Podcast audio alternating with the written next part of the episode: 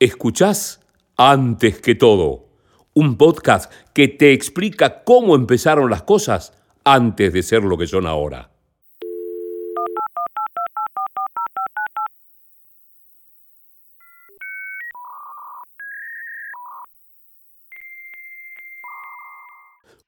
José Di Bartolo te invita a un viaje al pasado cercano, de la mano de los protagonistas que cambiaron la forma de entender las cosas. En antes que todo hablamos con Darío Bayo, que hoy se desempeña en la gerencia de gestión periodística de Infobae.com, pero que ha tenido un paso por las redacciones de Clarín, Perfil y Revista Noticias. Una persona que siempre abrazó la conversión digital en las redacciones y el periodismo en su conjunto y que creó en su tiempo Blog de Periodista, un blog que se convirtió rápidamente en uno de los más consultados de su tipo. Una charla sobre la irrupción de Internet en el periodismo y cómo los blogs y las redes sociales modificaron la profesión para siempre. ¿Qué recordás de, esos primeros años previos a lo que fue los teléfonos inteligentes y las redes sociales y donde había por ahí alguna herramienta tipo los blogs que, empezaban a emerger como, como lugar para la expresión periodística? Sí, alrededor del 2000 todavía eh, no existían los blogs en Argentina eh, y el uso de Internet no estaba demasiado generalizado. Mm, yo me acuerdo, me compré la primera eh, notebook en el 96 y más o menos a la redacción, la primera conexión que hubo de Internet en la revista Noticias fue Em, en el 98, más o menos, eh, y había una sola computadora con conexión, eh, en ese momento Altavista era el buscador de moda, de ese entonces era Altavista. Y para que veas lo ridículo de la situación, había que hacer cola, entonces en, el día del cierre por ahí había eh, tres o cuatro periodistas esperando en la oficinita donde estaba la, la computadora para hacer alguna búsqueda que además era dificultosa porque había muy poco material. Cuando te ponías a buscar en el 96, 97, estaban los grandes diarios y no mucho más. Y luego, sí, a partir del de 2003, el 2004, con el surgimiento de los blogs, ahí hay una mayor integración y eh, en el 2005 yo me metí a hacer el, el blog mío porque lo consideraba como una gran base para aprender y, experimentar. Eh, la, experiencia tuya en particular eh, fue gratificante porque generaste ahí una comunidad más que interesante que, que, respondía no solamente con la lectura, sino también con los comentarios. Sí, y además porque nos fuimos conociendo un montón de gente que producía cosas en forma aislada, pero de alguna manera nos íbamos relacionando. Tal es así que, por ejemplo, con Lalo Zanoni eh, nos empezamos a comunicar. Yo por esa época había sacado un, libro, una biografía de política, y me escribe Lalo Zanoni, y él se presenta diciendo que era el autor del blog que leíamos todos en los medios, y le digo, pero ¿cómo no pones tu nombre? y me dice, no, porque estoy trabajando con Pergolini, no sé, le digo, bueno, pero es importante que pongas tu nombre.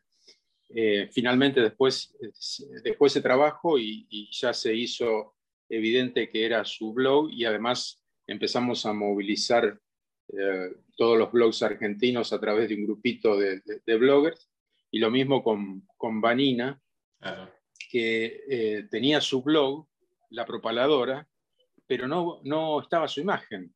Y le digo, tenés que hacerte conocer, tenés que poner, y le insistía para que pusiera su foto, porque los blogs se hacían medio en forma anónima en ese momento. Y a mí me parecía que era una gran beta para los periodistas y estudiantes de periodistas para hacerse conocer e incluso este, utilizarlo eh, como un, una hoja de vida vivo, ¿no? Claro. Y, bueno, estabas hablando bueno, de algunas personas que, empezaron todo ese, ese tiempo de los blogs, pero era un tiempo eh, pre-redes sociales, que justamente vos lo dijiste, ¿no? Que eran poquitos y que la forma de difusión antes era justamente poder hacer un contacto a través de un blog, que tengan por ahí una casilla de correo y poder contactarse. Pero después aparecen dos herramientas como son el smartphone y las redes sociales para hacer toda una disrupción en lo que es la comunicación y el mercado. Sí, exactamente. Eso los, a los dos años siguientes, en 2007, empezamos ahí un grupo en Twitter y ya se veía venir. Ah, por estas cosas, por la revolución de los blogs que había, me acuerdo que en el 2009, 2010, me invitaron a un congreso que hacían en Rumania y eh, era un congreso de blogs. Y ahí les decía que eh, más allá de que eh, los blogs iban a, a, morir en gran parte por las redes sociales que estaban empezando, era muy bueno porque eh, le dio voz a gente que estaba perdida, incluso eh, en distintos países eh, los opositores políticos podían tener un blog y tener ahí un canal de comunicación, tanto en China, en algunos países de África, que era muy difícil por la situación política, los blogs fueron los que irrumpieron y dieron ese, ese canal impensado. Y bueno, pero después las redes sociales, eh, con su masividad, eh, yo creo que terminaron aplastando a los blogs, pero como que una parte eh, de las redes sociales está alimentada por los blogs. y, y, eso porque ¿Por qué consideras que fue por la, lectura más fácil, que el usuario va mutando en cuanto a su interés, que no, no tenés que escribir tanto, este, por, la generación, no sé? ¿Qué, qué, podría llegar a ver en el análisis de por qué justamente eh, los blogs dieron paso o, o parecieron frente a las redes sociales? Y yo creo que el, principal culpable fue Twitter, porque eh, si bien era eh, muy chico Twitter en comparación con Facebook, la, cosa instantánea, el poder relacionarte con eh, referentes de distintos sectores, porque vos entrabas en Twitter y, y, podías buscar, por ahí no de la Argentina, pero buscabas un especialista en cualquier tema, no sé, este, eh, astronomía y encontrabas o un centro o un científico y le podías hacer una pregunta, eh, podías eh, cruzarte con un político, podías preguntarle, podías, este, un referente de tu sector, es decir, un, periodista de otro medio, y la gente también, cuando empezó a entrar y ver que esa cosa instantánea, que podía opinar, que podía conectarse, el blog quedó, digamos, como fue el papel con respecto a lo digital. Eh, fue importante en una época, pero el avance hizo que quedara ya eh, anacrónico. Eh, incluso hoy mismo, digamos, cuesta encontrar lugares donde una persona guarde su material.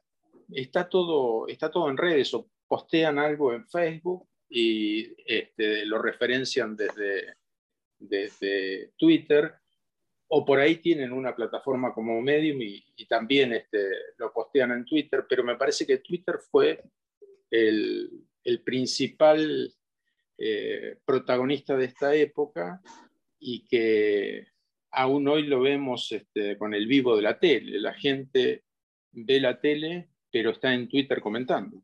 Claro, claro. Este, y bueno, vos también sos hombre de los medios, no solamente hombre de Internet, y, viviste como a la par también esta transformación que tuvieron que tener los medios de comunicación, pero eh, adaptando estas herramientas, porque por esos tiempos obviamente muchos eh, crearon sus propias plataformas de blogs o también empezaron sus primeros pasos en las redes sociales. ¿Cómo fue eso? Sí, yo creo que a los, a los medios tradicionales le costó y le cuesta mucho eh, tratar de eh, incorporar para su beneficio a las redes sociales. Eh, los blogs ya están en una etapa superada, pero ahora candente el tema de redes sociales o la relación con Google es muy difícil porque em, no se piensa desde el propio medio eh, si sos un medio tradicional, si sos un, medio, un nuevo medio, aunque seas nativo digital, eh, hay que pensar en este mundo donde están las redes sociales, donde existe Google, pero también tenés que pensarlo en función de tu medio. Y eso es eh, dificultoso. Un caso simple. el tema de, del SEO o cómo se preparan los sitios para ser encontrados por aquel que está buscando algún tema específico. Eso es, es bueno, por supuesto, pero no tenés que llevarlo al extremo, porque si tu sitio eh, está en Tandil y eh, vos querés este, eh, encantar a la gente que anda buscando temas de Nueva Zelanda, es probable que vos no tengas una buena cobertura de temas de Nueva Zelanda o que haya estallado la cepa Nueva Zelanda. entonces, tenés que usarlo, pero de una manera que eh, te sirva al interés de tu medio. Y eso es muy difícil porque eh, lo vemos a menudo y lo verás vos, los congresos periodísticos, los centros de capacitación, empezaron a ser em, auspiciados por Facebook, por Google. Entonces, ¿qué van a hacer esos eh, auspiciantes? Van a tratar de fortalecer su negocio relacionado con los medios. Entonces el medio tiene que pensarlo, ¿cómo me puedo aliar con Google, con Facebook, sin que me afecten demasiado el desarrollo de mi negocio? Y esa, esa forma de pensar todavía no está en los medios. Es muy difícil encontrarla, incluso la están padeciendo porque eh, muchísimos medios están padeciendo la dependencia de Facebook, los problemas con Google cuando hay algún cambio. Entonces hay que ir más allá de eso y no están preparados los medios. Va a llevar una adaptación. Yo me acuerdo que hablando del tema blogs en el año 2009, hicimos en Rosario, se hacía un día de blogs donde se hablaba de, los temas y surgió el tema de, como yo siempre estaba en los medios tradicionales, siempre estoy en el medio de comunicación, eh, y, y, ahí decía, los medios tienen tres etapas de, de relación con las nuevas tecnologías, las nuevas herramientas. Y la primera es desestimarlo. Se desestimaba a Facebook, se desestimaba a Twitter, se desestimaba a las redes sociales, esas pavadas. Mm. Después eh, eh, hay una etapa de acercamiento cuando empiezan a ver las nuevas realidades y después hay una, una, parte de enamoramiento bobo, de enamoramiento ciego, que es el que te digo que ha ocurrido en los últimos años, donde los medios pierden su capacidad de pensarse a sí mismos y terminan pensando como las plataformas que tienen su negocio, son súper importantes, pero ellos piensan en su beneficio, claro. en ellos, y los medios no. Entonces, digo, desde siempre costó a los medios adaptarse a, las nuevas, a los nuevos cambios y mucho más ahora que como estamos hablando, desde 2010 hasta ahora, en solo 10 años cambió un montonazo.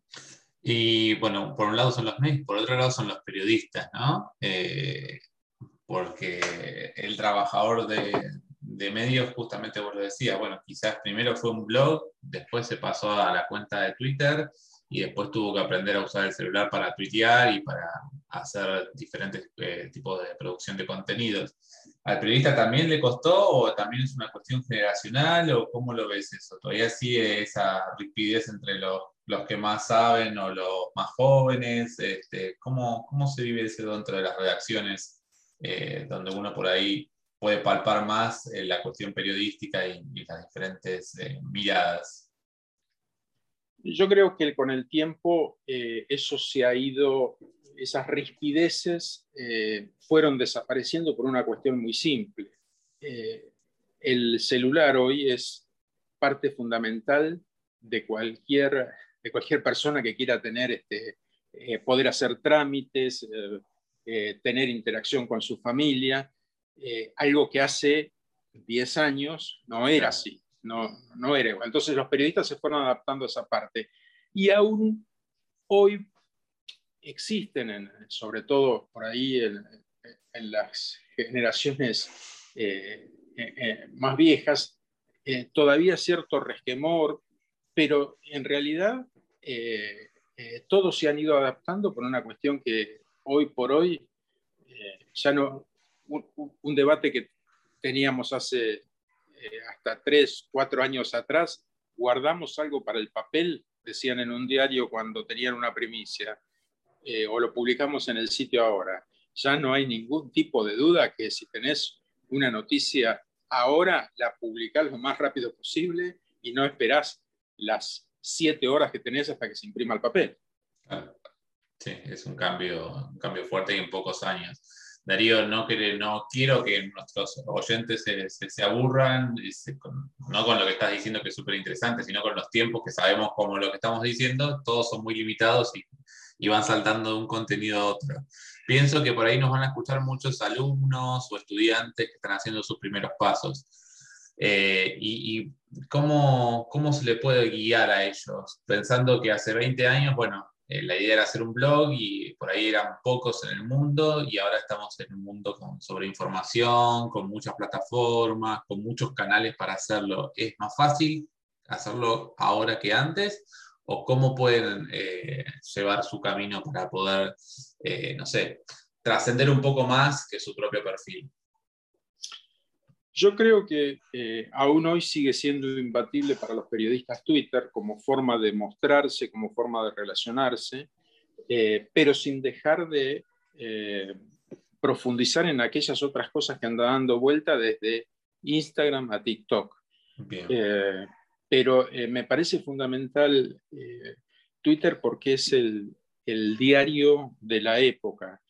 Y, y el, lo único, el único, entre comillas, consejo que me puede ser es utilizar Twitter no para encerrarse, porque digamos en tiempos en que hay burbujas y grietas, eh, hay que tratar de seguir a, distintas eh, personalidades, a distintos pensamientos, para tener uno su propia visión. Pero me parece que el, gran valor de, las redes es eh, poder ver mucho más allá de lo que vemos habitualmente. Entonces, encerrarnos en una ideología, encerrarnos en eh, una burbuja, que es la palabra que se usa en estos tiempos, es muy malo. Y me parece que la, gran virtud de, de todo periodista es tener esa visión amplia. Puedo no coincidir con mucha gente, pero es necesario saber qué está pensando y es probable que de lo que diga, piense, informe otra persona, eh, tenga material para el trabajo que estoy haciendo. Eh, y me parece que la tienen mucho más fácil que eh, hace 10 años nosotros, donde la cosa estaba más que no se sabía para dónde iba. Yo creo que hoy por hoy ya este, el tema de las redes es indudable que hay que utilizarlas, pero como te decía, siempre pensando en el beneficio propio.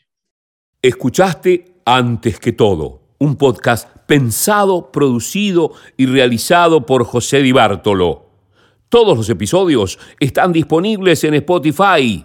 Seguí a arroba José Di Bartolo en las redes para más contenidos relacionados.